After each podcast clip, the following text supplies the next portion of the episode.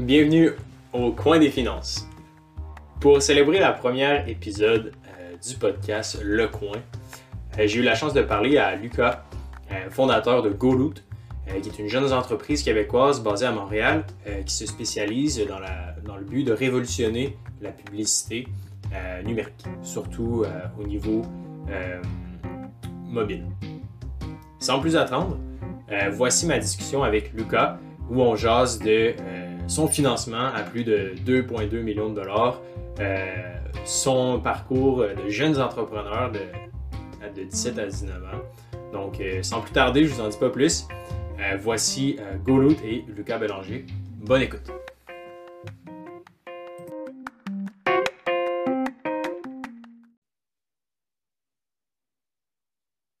Salut, salut. Salut Lucas. En forme? Ça va bien, toi? Yes, yes, yes. Gros merci pour ton temps. C'est euh, super gentil. Euh, j'imagine que tu es très occupé. ça me fait plaisir. Ça me fait plaisir. Oui, c'est des grosses semaines ces temps-ci. Super, super. Euh, donc, c'est ça. pourquoi là, on fait la petite entrevue? Simplement, je m'appelle Hubert. mon collaborateur, c'est David Grégoire. On a environ une, une infolette de quelques milliers d'entrepreneurs, puis on fait souvent des guides hebdomadaires avec diverses entrevues, du contenu, etc. Puis euh, c'est ça fait que j'ai entendu parler un peu de, ton histoire là, aux nouvelles. Puis euh, j'étais super enchanté d'avoir ton avis sur euh, des trucs un peu plus underground, plus comme ta vie d'entrepreneur personnel, etc. Donc voilà, commençons. si tu juste comme en une ou deux minutes résumé un peu ton expérience en France, j'ai vu un petit peu les vidéos. ça me semblait super intéressant, l'espèce d'incubateur que tu as vécu en France. Je vais demander euh, c'est quoi et ça se passe comment? Oui, ben, ben, avec plaisir. En fait, j'ai fait deux euh, expériences d'apprentissage, deux immersions au milieu de travail euh, à un jeune âge. La première, ça a été en France. c'est plus sous la forme d'un stage auprès de l'entreprise Asmodée Digital. Et puis, en gros, c'est un studio de développement local qui développait des jeux sur tablette principalement, mais aussi sur mobile. Prenait des jeux euh, de table de la franchise Asmodée. Donc, euh, les colonnes, euh, pas les colonnes Catane, mais. ah, ouais, même les colonnes Catane, je pense, ça appartient à la franchise Asmodée. Bref, ils prenaient des, jeux de société puis les transformaient en jeux digital ou jeux mobiles. moi, je travaillais donc comme stagiaire. Je ne suis pas payé, mais c'était une expérience de travail sur deux, mois, presque trois mois. J'ai appris tout, là, que ce soit la monétisation, le design, très en surface évidemment, la gestion d'une équipe dans un studio de jeu c'est vraiment une belle expérience pour moi. Puis quand je suis revenu à Montréal, euh, j'ai tenté de travailler sur mon concept de jeu mobile, mais ça s'est écroulé pour toutes sortes de raisons. Le GoLoot est revenu au monde sous la lumière d'une entreprise en publicité mobile. Et c'est là où j'ai rejoint euh, l'incubateur de Guy La Liberté, Lune Rouge, qui était basé ici à Montréal, avant au centre-ville, sur euh, Stanley, qui a déménagé par après dans le vieux Montréal le programme n'existait pas vraiment. Zoo, ce que c'est devenu aujourd'hui, c'était pas du tout ça à l'époque. Moi, j'étais encore dans le moment où c'était le gros bordel. mais, euh, mais pas le gros bordel loin de là, mais c'était encore une organisation émergente. Donc, euh, donc ils m'ont vraiment pris sous leur aile euh, sous forme informelle, mais en même temps avec beaucoup de valeur pour moi. ça ressemble un peu à ça, les, deux expériences d'apprentissage. Awesome, awesome. puis en ce moment, avec GoLoot, j'ai vu le levée de fonds super intéressante je suis allé encore un peu sur votre site. Je me demandais euh, le business model, euh, comment il fonctionne essentiellement. Euh, là, vous êtes en, en pré-launch, si je comprends. Est-ce que c'est une app que, dans le fond, qui est téléchargeable ou c'est vraiment à même des plateformes qui sont déjà existantes? Exactement. Donc, donc il faut faire. C'est sûr qu'on est une jeune entreprise. Donc, nous, on a levé notre dernière ronde de financement euh, en juin 2020 qui a totalisé 2,3 millions de dollars. Puis, ça fait donc neuf mois que l'équipe scale à l'extérieur de moi comme individu. Donc, aujourd'hui, c'est 10 mhm. personnes euh, en temps plein, bientôt 11. Fait que on, est en croissance depuis les neuf mois. On a déployé au marché un MVP, donc un produit minimum viable. Euh, le concept de GoLoot, c'est jamais de forcer la personne à télécharger une application mobile ou quoi que ce soit qui, est tiers. C'est vraiment de faire vivre des expériences publicitaires à des gens au sein des applications qu'ils utilisent déjà.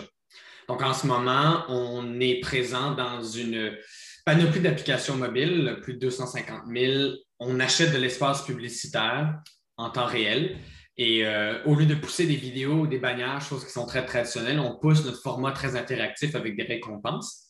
Mais le but d'ici la prochaine année, c'est d'aller s'intégrer dans des applications mobiles de différents partenaires, euh, certains avec qui on, est en conversation en ce moment, pour vraiment créer une expérience plus native, euh, plus personnalisée et plus personnalisable, parce qu'il y a beaucoup de limitations avec la publicité. pour le moment, ce que je peux dire, c'est qu'il n'y a, pas d'application mobile à télécharger. C'est plus continuer à vivre les expériences quotidiennes que vous faites sur mobile. Vous allez courir la chance, peut-être dans notre pilote actuel, de, croiser des récompenses GoLoot. Puis on est en marché depuis quelques jours euh, avec, la, avec Guru, puis on compte activer euh, de plus en plus de clients dans, les prochains mois jusqu'à jusqu'à l'automne. Super, vraiment intéressant. Euh, puis au niveau de la gamification, un, passé aussi un peu en design. Et euh, je me demandais, fait que j'imagine que la gamification, c'est probablement de là que vient ton background euh, du développement du jeu un peu plus vidéo, right? C'est un, un peu de, de, merge ça directement aux plateformes de, marketing. C'est bien ça? Ben, ben oui, puis je, pense que dire background, c'est beaucoup. Là. Pour mon âge, euh, ouais. j'ai pas, pas de bac ou de, de quelconque expertise. J'ai plus une expérience consommateur très forte un bagage consommateur, d'être né avec un appareil digital, puis comme toi, probablement d'avoir joué à des jeux pendant toute ma vie. Le jeu vidéo, c'est une portion intégrale de ma jeune vie. Puis euh, quand j'ai lancé mon premier jeu, le Go Loot, encore une fois, euh, à cette époque-là, le concept était d'amener les gens à jouer dans la rue pour ramasser des cartes cadeaux, des coupons rabais, des promotions. Donc déjà là, le concept de base, de base, de base, c'est vraiment de venir gamifier des produits et services au sein de mon propre IP, donc au sein de mon propre jeu j'ai réalisé rapidement que, développer son propre jeu, c'était un défi euh, incommensurable. Donc, euh, vraiment. Fait que j'ai un peu évolué la plateforme GoLoot vers une expérience qui allait pouvoir s'intégrer dans les plateformes de tout le monde. Et moi, j'allais me concentrer sur la gamification du produit, du service, puis vraiment bâtir la technologie derrière tout ça. Euh, donc, moi, je n'ai pas de background, mais, mais c'est une idée sur laquelle je travaille depuis des années maintenant. Quand j'ai commencé ce jeu-là, je transportais déjà ça. Euh, fait ouais, ça, vient de là. Awesome. Euh, au niveau du, euh, du hiring pour engager les, nouveaux gens, est-ce que vous avez toujours été à distance ou auparavant vous étiez dans le fond au bureau, puis après ça, vous avez ben, dû changer? Mon premier employé est rentré en février 2020, donc quelques mois avant le début de la pandémie. Donc, j'ai eu la chance d'avoir un bureau puis d'avoir du monde en présentiel pour installer ne serait-ce que le minimum d'une culture. Euh, mais, on est vraiment un bébé de la COVID à part de ça. Donc, les 10 personnes qui ont été embauchées par après sont tous des gens euh, qui ont été embauchés en virtuel. On a fait des activités en présentiel, euh, que ce soit du bénévolat, chose qui est très important pour GoLoot. On a fait toutes sortes de campagnes avec toutes sortes de fondations. Fait qu'on on, essaie le plus possible de, se rassembler autour de causes communes, mais, mais non, on est un bébé COVID. Puis c'est un autre défi. sérieux, c'est un, défi de, culture, de RH, d'embauche.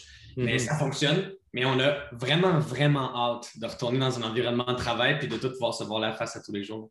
Parce que c'est ça, dans, notre audience, on a beaucoup d'entrepreneurs et tout, et euh, on a souvent des discussions sur euh, les problématiques entourant justement un peu la culture d'entreprise qui est mm-hmm. super importante, surtout au niveau des startups.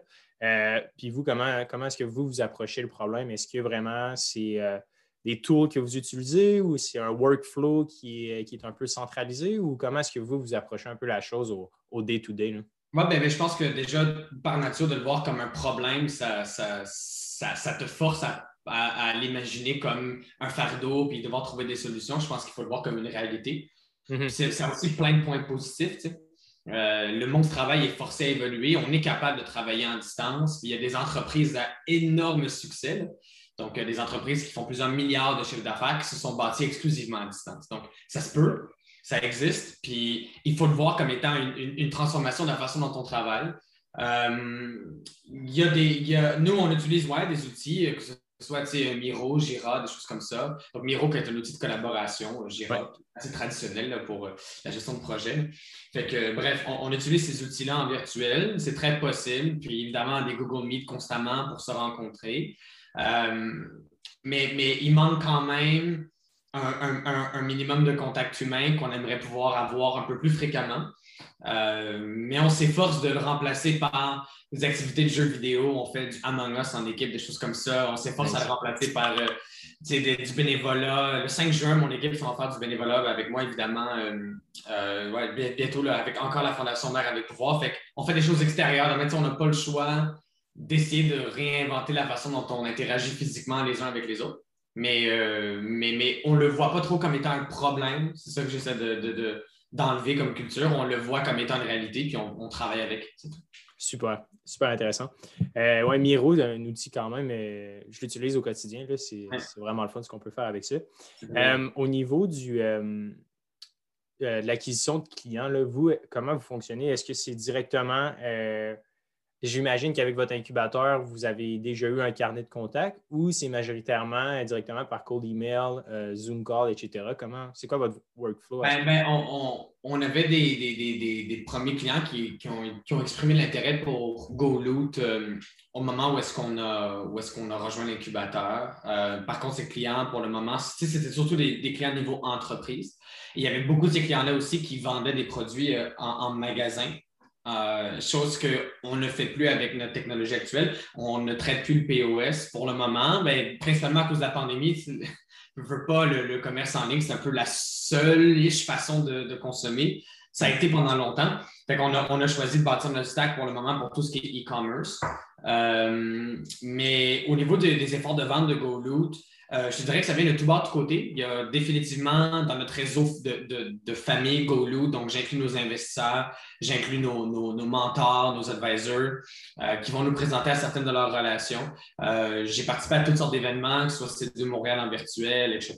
Donc le Web Summit, on en a fait plusieurs pour aller rencontrer des gens à droite et à gauche. Mais sinon aussi, on essaie de faire des apparitions médias qui nous aident. Les gens vont nous écrire sur LinkedIn, les gens vont nous écrire sur, sur Internet. Bref, il y a toutes sortes de façons de nous rejoindre. C'est pas facile de faire des efforts de vente en ce moment, mais on, a choisi la stratégie de contenu pour être capable d'attirer un peu d'attention pour être capable d'avoir euh, un effort de vente plus structuré. Donc, ça ressemble à ça. Puis, on est toujours euh, ouvert. on est en pilote. Ça fait quelques jours qu'on est en pilote. On travaille avec des compagnies qui sont hyper locales québécoises, comme des plus gros comme Guru. Mm-hmm. Puis, euh, il y a vraiment une belle opportunité ici pour différentes marques de venir adresser des audiences partout au Canada. Euh, et même Beyond, c'est possible. Donc, euh, puis voilà, je trouve ça super intéressant. Puis ça fonctionne bien pour nous pour le moment. Awesome. Euh, aussi, je me demandais, au point de vue du, ben, surtout dans l'e-commerce, le LTV, le Lifetime Value, qui est quand même un, un, métrique qui est super important là, pour plusieurs propriétaires d'e-commerce. il y a comme des nouvelles opportunités un peu de QR code pour les refills, des trucs comme ça qui sont vraiment axés plus sur un peu la, frontière entre le physique et le numérique. Mhm. Euh, je me demandais, vous, est-ce que vous, euh, votre vision un peu moyen-long terme, est-ce que c'est vraiment de diversifier euh, ce genre de service-là vraiment dans l'interaction? Ou vous voulez vraiment rester dans le domaine publicitaire? Je ne sais pas si vous avez. c'est une excellente question. Je vais répondre en deux phases. pour nous, il y a une priorité plus long terme de pouvoir amener la solution GoLoot à, être consommable en retail, que ce soit en pick-up in store ou à commencer à imaginer des, visions de retail 2.0, donc euh, détaillant 2.0. Donc, d'être capable d'amener les gens à, à, utiliser des technologies mobiles aussi basées que le code QR et même potentiellement plus complexes euh, pour être capable de réclamer des récompenses en magasin, etc., ou d'accumuler des récompenses en magasin. Je crois qu'il y a réellement un potentiel. En ce moment, c'est sûr que les efforts de tous les détaillants du monde, à juste raison, se sont tournés vers le commerce en ligne, le commerce mobile, sur lequel il y a encore beaucoup de chemin à faire. Puis il existe encore un gros creux dans l'écosystème publicitaire entre les plateformes de commerce en ligne et la publicité mobile. Tout ce qui est shoppable advertising, c'est un anglicisme, donc toute la publicité euh, d'achat, pour ça comme ça, à, défaut d'un meilleur terme. Euh, elle, existe sur Instagram, sur Snapchat, sur TikTok, mais très peu dans tout ce qui est in-app. Donc, on essaie de, fermer cette frontière-là et un jour potentiellement de fermer la frontière entre le physique et le digital. C'est une ambition. Euh, en deuxième phase de ta question, en ce moment, on, se concentre énormément sur réinventer l'expérience publicitaire pour les consommateurs partout à travers le monde. Puis on a beaucoup de chemin qu'on est capable de faire dans cet écosystème-là. Mais oui, ce qui est derrière GoLoot, en fait, ce qui est derrière mon ambition, ma vision, c'est la relation marque-client. je pense que les marques ont réellement une opportunité de venir redéfinir la façon dont ils interagissent avec des jeunes consommateurs et des plus vieux avec nos appareils mobiles. Et, donc, ça, ça veut dire potentiellement des plateformes de fidélisation, des programmes de récompense qu'on va être capable de transposer dans l'écosystème mobile, dans des jeux, dans des expériences d'entraînement, peu importe. Vraiment, les possibilités pour GoLoot sont, sont immenses, mais on a beaucoup de chemin et beaucoup de place à prendre encore dans notre industrie. Mais, mais, mais ouais, c'est endless. C'est endless après ça. Vraiment intéressant. Et euh, ça me fait penser votre nom GoLoot. Euh, super, super, intéressant. Vous, euh, l'avez, est-ce que c'est venu d'un claquement de doigts? Ou au contraire, ça a été comme des itérations, puis vous avez vraiment décidé par la suite du... Ce nom-là, c'est la première personne qui me le demande en, question comme ça, podcast, whatever. C'est une bonne question que je vais dire pour la première fois ever publiquement. I'm not ashamed de comment on a trouvé ce nom-là. Euh, en gros, en 2017, quand j'ai officiellement parti le premier jeu mobile, je suis allé sur Internet et j'ai rentré les mots-clés dans un outil de ce que mon projet faisait, puis ça m'a matché deux termes ça m'a matché le terme Go, puis ça m'a matché le terme Loot, puis c'est un nom qui n'existait pas, qui n'avait jamais été trademarké, fait qu'on a gardé Go Loot. Vraiment simple comme ça. J'avais 16 ans. Je me suis dit, OK, ça me prend un nom pour mon projet. Puis moi, mon projet, c'était centré autour de la récompense, des trésors, du jeu, euh, donc de mouvement, de l'action, euh, bref, de, du behavior. Puis ça m'a matché ces deux termes-là. Donc j'ai gardé ce mot-là. Puis je trouvais que c'était un mot international, facile à comprendre. Il se fait un peu. Euh, il s'est un peu malmené parfois, surtout avec le, pillage qu'il y a eu un peu partout dans les manifestations récemment aux États-Unis. Mais regarde, on, vit avec. Nous, euh, on représente évidemment l'écosystème du jeu, l'écosystème mobile. C'est un terme très connu dans notre domaine. On on est bien Est-ce que tu te rappelles le nom de la, du générateur ou euh, c'était juste un J'ai aucune idée comment s'appelle le générateur, mais honnêtement, tu pourrais marquer euh, Business Name Generator sur Google, puis je ne probablement pas aller plus loin que ça. Mhm. D'habitude, c'est genre terrible les idées qui sortent, mais GoLoot, ça sonne vraiment bien. Donc... Ouais, non, c'est vraiment un excellent, un excellent nom qui est sorti, puis je pourrais leur donner beaucoup de publicité, malheureusement, je me souviens plus c'est qui. Peut-être qu'ils n'existent même plus, pour être avec toi, c'était en 2017. Euh, je me suis vraiment, alors, mais alors, vraiment pas cassé la tête. Puis il n'y a pas eu d'agences créatives qui ont passé 50 000 heures à réfléchir à notre nom. Je ne dis pas qu'on va garder ce branding forever, mais pour le moment, on est, on est avec ça. Puis, ça remplit définitivement sa mission. Ça dit ce que ça dit. Totalement. Surtout au niveau des jeunes. Euh, tu sais, avec les, les Fortnite de ce monde, GoLoot, euh, c'est gagnant.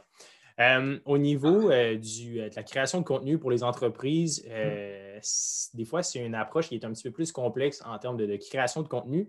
J'ai vu que vous, vous avez entendu à le faire là, récemment, par exemple avec la fête des mères, c'est comme super winner.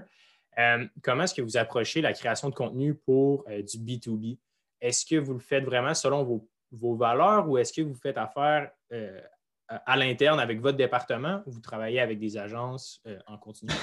Deux choses l'une. Donc, nous, on travaille à l'interne, on a quelqu'un qui s'occupe de, nos efforts de, contenu numérique.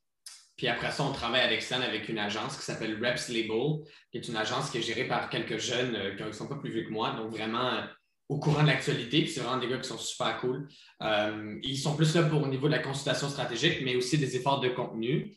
Euh, je te dirais qu'on a approché le contenu de deux façons. On s'est dit, OK, c'est la pandémie, c'est très difficile de faire du contenu puisque personne n'est ensemble. Mm-hmm. Ben, on a approché le contenu en faisant deux choses. D'abord, du contenu qui est en lien avec nos valeurs, chose qui est facile à exprimer. Donc, que ce soit justement ces, événements-là qu'on a fait avec Mère avec Pouvoir et autres.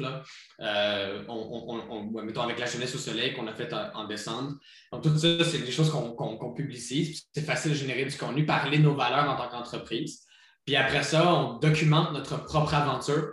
Et ça, ça génère du contenu naturellement. C'est toutes les choses qui nous arrivent quotidiennement, ça génère du contenu, puis on fait juste parler de ça.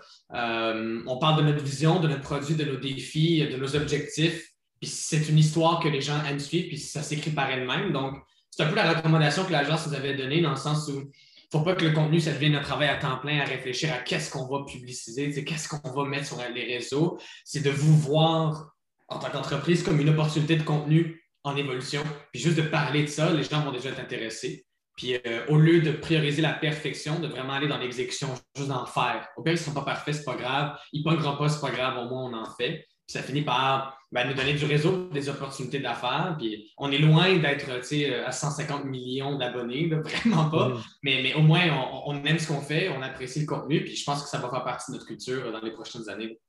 Oui, documenter, euh, surtout en ces temps-ci, au niveau des fréquences, etc., je pense que documenter est une approche intéressante. et surtout, au niveau du B2B, on n'a pas besoin d'avoir une page euh, avec des centaines de milliers de likes, right? non, non, ben, ce serait cool, mais tu n'es pas obligé. Puis, euh, tu comme toi, un peu, euh, avec les efforts de podcast ou de radio ou d'entrevue ou des infolettes, je pense que les, possibilités sont, sont, sont, illimitées. Tant, et, c'est plus facile quand tu restes vrai à ta nature, à ce que tu aimes vraiment faire. Puis, je peux penser à l'équipe de Midday Square, par exemple, que j'aime beaucoup, avec Jake. Ça, je ne sais pas si tu connais ce produit CPG. Non, c'est quoi ben, exactement? Ben, Midday Square, je peux l'écrire dans le chat, mais mid, donc euh, milieu de journée Square. C'est une compagnie montréalaise qui vend euh, des barres tendres de chocolat, euh, santé. donc, une alternative, si tu veux, aux barres énergétiques Cliff qui sont vraiment sucrées, vraiment caloriques. Mais ça, c'est plus comme entre le dîner et le souper, il y a toujours un moment quand tu travailles où tu as hyper faim, mais tu ne peux pas manger des chips ou une barre Cliff parce que tu es assis sur ta chaise, ben, tu peux te retourner vers ce produit. Bref, c'est des gens avec qui euh, euh, on, a discuté beaucoup de, potentiel de publicité. Puis je connais bien Jake et son équipe, je les aime beaucoup. Euh, ils documentent toutes sortes d'affaires, des danses, des genre toutes sortes d'événements qui se passent au bureau. c'est un peu ça le, mindset. Puis ils sont partis à un podcast parce qu'ils parlent de leur relation entre cofondateurs. Parce qu'il y a un couple et un frère et sœur là-dedans, dans les trois. C'est vraiment une dynamique particulière. Puis ils font juste parler de ça. Donc, parler de ta propre histoire, documenter ta propre personne, rester proche de tes valeurs, de ce que tu es, ça rend ça tellement plus facile de sortir du contenu de façon hebdomadaire après. c'est vraiment un exemple québécois, montréalais, anglophone dans ce cas-ci, euh, de, génération de contenu puis des succès que ça peut donner à une entreprise. Vraiment, oui, je le vois, là, le site web Midday Square, Good Vibes Only. Ouais, non, puis ils ont une attitude incroyable. Genre, c'est juste malade. Comme ils ont des vidéos sur YouTube où est-ce qu'ils se baignent dans du chocolat. Non, c'est vraiment nice. C'est vraiment, vraiment, vraiment nice. Puis euh, ça marche pour eux. Puis c'est devenu, en fait, le contenu a pris une place prépondérante dans leur entreprise et ils sont devenus juste à propos de ça. Parce qu'on voit un peu une tendance euh, accrue là, euh, au niveau du e-commerce. On dirait que le brand en soi est important, mais c'est aussi, le, on dirait d'associer une personnalité, un, une espèce d'héros autour de l'entreprise, que ce soit associé au produit ou pas. On dirait que la personnalisation, surtout sur les réseaux, c'est comme la, la façon la plus viable vraiment de, d'essayer de faire passer son message à travers son véhicule. Donc, je pense vraiment que c'est la bonne stratégie. Là. En 2021, tu ne peux pas seulement poster du contenu d'entreprise. Il faut que les gens puissent, on dirait, attacher un visage, euh, comme je pense que c'est ça que vous faites, puis comme euh, la barre. Un million de pourcents d'accord avec toi. Ça rend tout beaucoup plus humain. Ça rend tout euh, beaucoup plus tangible pour les consommateurs. Puis tu as l'impression que tu es en train de vivre une relation avec le produit. Puis c'est ça qui est important. Euh, ça, rend ça beaucoup, beaucoup, beaucoup plus pertinent. C'est un peu ce que Steve Jobs a réussi à accomplir à travers son aura personnel avec Apple, c'est de donner, de donner à la marque une sophistication puis, une énergie euh, juste grâce à sa personne et à ses présentations incroyables. c'est le meilleur vendeur de tous les temps. Fait que, oui, on peut, on peut apprendre de ça aujourd'hui, surtout dans un contexte de pandémie, que de ne pas avoir peur de se mettre devant puis, puis de donner un visage à sa marque, puis de parler de toi-même. C'est super important. Je vais prendre la balle au bon euh, en parlant de personnes inspirantes. Euh, ton top 3 des personnes qui t'inspirent au quotidien. Tu as juste le droit à 3. OK, ouf. C'est au quotidien?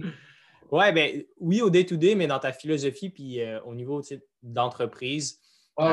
quel genre de, soit compagnie ou personnalité que tu dis, all right, ces gens-là, ce qu'ils ont fait m'inspire pour commettre mes prochaines actions? Je vais t'en donner, je vais, essayer d'en donner trois. Je vais, je vais, je vais pas donner de background pour, tous parce que je vais donner, euh, sans aucun ordre en particulier, je vais donner Steve Jobs et Apple. Euh, pas du côté leadership et gestionnaire, parce qu'on sait que Steve Jobs, c'est un gars qui blesse, mais euh, au côté visionnaire et au côté de création de produits centrés sur l'être humain. C'est quelque chose auquel je crois énormément, d'avoir une culture produit à l'interne, puis d'avoir la conscience de l'être humain derrière tout ce que tu fais, c'est selon moi ce qui fait la différence entre une entreprise qui a énormément de succès et une entreprise qui, va avoir relativement de succès. Puis ouais, puis je te coupe de, deux instants. C'est très, très cliché. Là. Tout le monde dit OK, ouais, Steve Jobs, mais sincèrement, quand on écoute les, conférences, je vous conseille vraiment d'aller tout regarder genre les anciennes euh, talks qu'il a données. C'est vraiment euh, impressionnant pour vrai. Puis, j'ai l'impression que c'est oui dans l'imaginaire de tout le monde, mais quand on déconstruit un peu la façon qu'il s'exprime, sa mission, etc., je pense que c'est vraiment inspirant pour euh, euh, pour les gens qui veulent construire des compagnies, mais aussi pour tous ceux qui veulent voir dans les détails d'un point de vue design, etc. Leur cercle, leur cercle de designers, leur designer en chef, je ne me rappelle plus de son nom exactement. C'est un. Euh, il vient de Londres, puis c'est les mêmes 15 designers depuis 10-15 ans. C'est fou, c'est un noyau. Puis on dirait que c'est ça qui permet justement de, focaliser comme la, mission centrale d'une compagnie. Je suis pas sûr que c'est le. au niveau humain, c'est pas quelqu'un avec qui je connecte au niveau de sa façon dont il a géré son équipe et tout. C'est vraiment pas, mais c'est. Oui, effectivement, allez revoir l'annonce de Steve Jobs qui présente l'iPhone en 2007. rien de moins que Apple reinvented the phone. Puis il répète à travers de tous les lancements de, de, jusqu'au 4S qu'il a eu la chance de connaître. Euh, avant de, décéder, il les répète tout le temps dans ses conférences. Apple a réinventé le téléphone, puis pour lui, bref, il y, a, quelque chose dans son ambition, dans sa vision, dans la façon dont il bâtit une entreprise.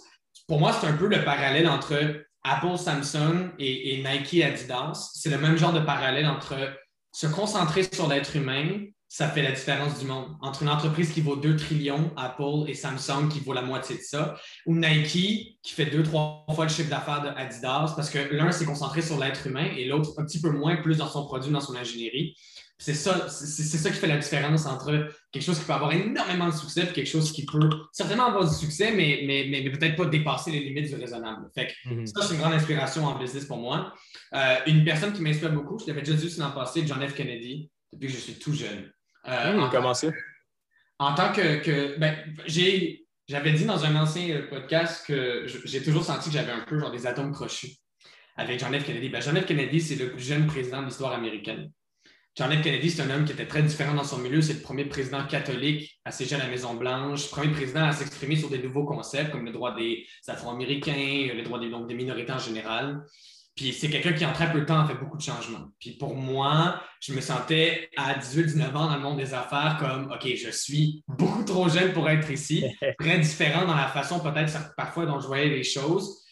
Mais, mais, mais, John F. Kennedy a réussi à monter autour de lui une équipe de gens qui lui faisaient confiance, à, à, mettre en lumière des personnes incroyables dans l'histoire américaine, qui sont des gens comme Martin Luther King, etc. Puis de laisser place à des gens et après ça, lui, de devenir un leader tellement inspirant. J'adore ça. Et, dans la façon dont il s'exprime, sa prosodie, euh, la façon dont il fait ses discours, utiliser la télévision, c'est tellement visionnaire en politique. Bref, tout ça, tout ça, ça m'avait fasciné. Puis euh, avec John F., quelqu'un définitivement que, que j'aime euh, beaucoup, puis qui m'a inspiré. La troisième personne que je veux dire qui m'inspire dans mon quotidien, je vais avec mon grand-père. mon grand-père qui, qui, qui, été un homme d'affaires au Québec pendant plusieurs années, puis qui, a apporté beaucoup d'humanisme dans le monde des affaires, beaucoup de sens de la responsabilité. Puis c'était comme ça avec mon père aussi. Puis je pense que c'est quelque chose qui est très important pour moi. D'où les efforts qu'on a fait dès le départ euh, pour supporter toutes sortes d'organismes, même si on n'a pas beaucoup d'argent. Même pré-revenu, on le faisait déjà. Puis on l'avait budgété. L'idée, c'était vraiment de dire si on un, écosystème investi dans nous, on réinvestit dans l'écosystème. Puis euh, je, tiens ça de lui, puis j'essaie d'être un, gestionnaire aussi humain euh, que mon cher grand-papa. C'est pas toujours facile, mais mais, voilà, fait je aller avec ces trois personnes-là. Est-ce qu'il est encore, euh, est encore vivant aujourd'hui? Ou... Euh? Non, mon grand-père nous a quittés euh, en, novembre 2020-2019, je ne me rappelle plus. tu as eu la chance quand même de, discuter avec lui puis de. Oui, oui, puis, puis, puis quand mon projet était, en, était en, assez balbutiement, il était présent puis il était conscient. C'est sûr que la technologie, ce n'était pas son domaine, c'est quelqu'un qui vient du domaine bancaire. Donc, euh, loin d'être son domaine.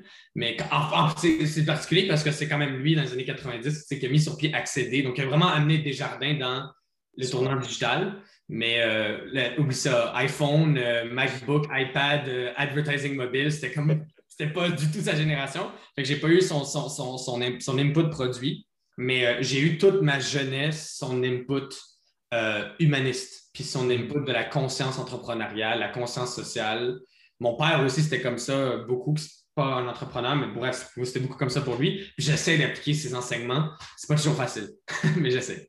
Puis euh, j'aime la mission de, redonner. Souvent, euh, les entrepreneurs, des fois, euh, n'ont pas nécessairement la grande vision de, de, faire des milliards, etc. Ce n'est pas nécessairement ce qui motive, puis il manque d'objectifs à long terme, mais de se mettre dans un framework de OK, ce que je crée là, ça me permet de faire vivre des organismes, de vraiment aider les gens qui sont dans le besoin je pense qu'en soi, ça, ça peut être un motivateur pour pousser ton entreprise vraiment au prochain niveau. Parce que ce n'est pas tout le monde nécessairement qui est motivé par l'argent, right?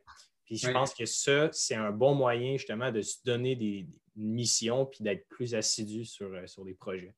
C'est une, création de valeur collective. C'est ça le réel, euh, c'est la réelle motivation. Tous les employés chez GoLoot sont actionnaires de l'entreprise, hmm. indépendamment de tes fonctions. Puis quand on a parti la business avec mes premiers partenaires, on se disait, peu importe qui, on, le, on l'espère. Oh, tu me demanderas dans deux ans si j'ai réussi à garder ma vision. Pour le moment, je sais oui. Euh, mais peu importe qui, euh, peu importe la taille, peu importe la responsabilité, de donner à quelqu'un une portion de la tarte, un peu comme Waze a réussi à faire en Israël avec tous ses employés. C'est un peu le même mindset.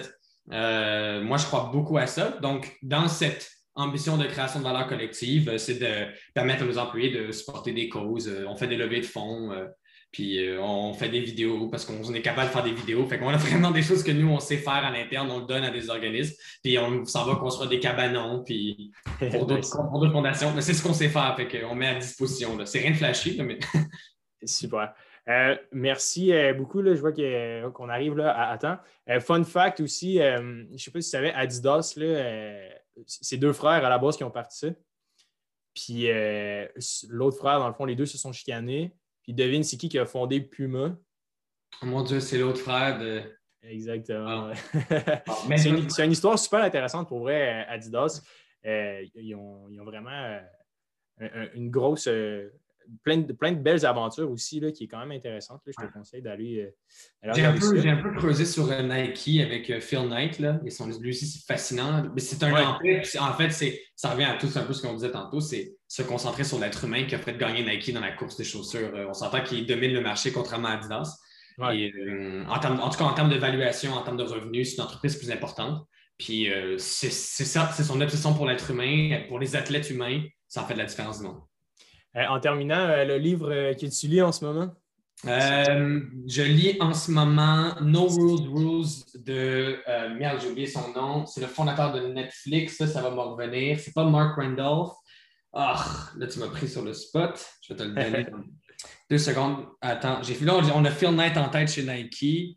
Comment il s'appelle, mon Dieu? Là, tu, là, je vais chercher sur Internet à cause de toi. Euh, no Rules, Rules de Reed Hastings, voilà, le fondateur de Netflix. Fait que je suis là-dessus. C'est ça qui est sur ma table de chevet. C'est un excellent livre sur la culture d'entreprise, puis euh, comment créer euh, comment créer une organisation sans organisation. Super. Bon, mais ben, gros merci, Lucas, pour ton temps. je te retiendrai pas plus longtemps. J'imagine que tu as, du pain sur la planche.